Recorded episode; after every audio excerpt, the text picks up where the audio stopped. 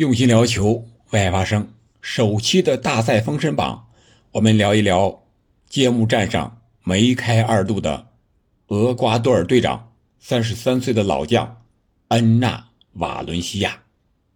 先看一下他的个人基本情况：一九八九年十一月四日，恩纳瓦伦西亚出生于厄瓜多尔的埃斯梅拉达斯，身高呢仅仅是一米七七。这对于一名球员来说，身高真不是很高，也不是很强壮，体重只有七十五千克，和我的身材差不多。惯用右脚，现在是效力于土耳其超级联赛的豪门费内巴切。二零一八年的时候啊，曾经和中超大连队传过绯闻，据说当时机票都买好了，结果第二天他没来了，谁来了呢？穆谢奎来了。我现在高度怀疑。是不是当时大连认错人了呀？他先后在北美的墨西哥、欧洲的英格兰，还有现在的土耳其效过力。他比赛的数据我们看一下，本场比赛他首发是出场七十六分钟，梅开二度，险些上演帽子戏法啊！一个点球，一个头球。赛后是被评为八点八分，获全场最佳。全场他是三十八次触球，传球成功率是百分之六十二。三次过人，两次成功，造成了对手四次的犯规，其中两次让对手吃到黄牌，十次地面拼抢，八次成功，三次空中拼抢成功一次，就是那次头球得分，两次抢断，一次拦截，成为了世界杯揭幕战历史上第五位梅开二度的球员。前四个是谁呢？克洛泽、万乔普、内马尔、切尔舍夫。二零一四年。他在那届世界杯上的三场比赛打入了三个进球，这是他的第四场比赛第五个进球。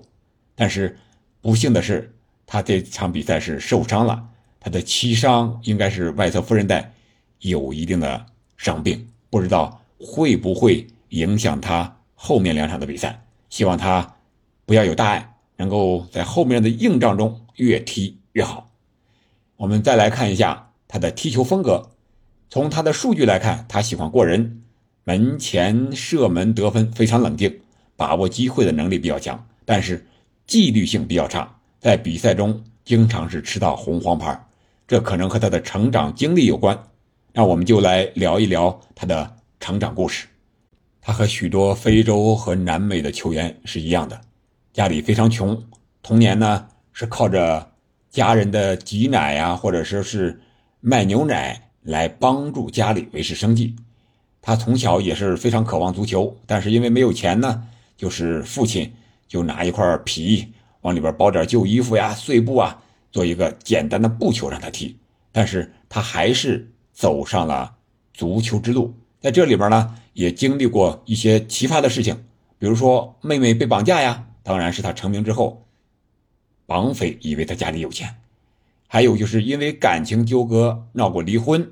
还因为抚养费的问题差点被捕，还因为这件事上演过一出球场之外的炸伤好戏，怎么回事呢？二零一八年世界杯的预选赛对阵智利的比赛的时候，警察就来找他了，要这个抚养费。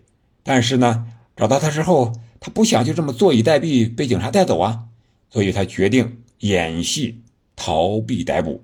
怎么演戏呢？把球场上学到的东西都用到这儿了。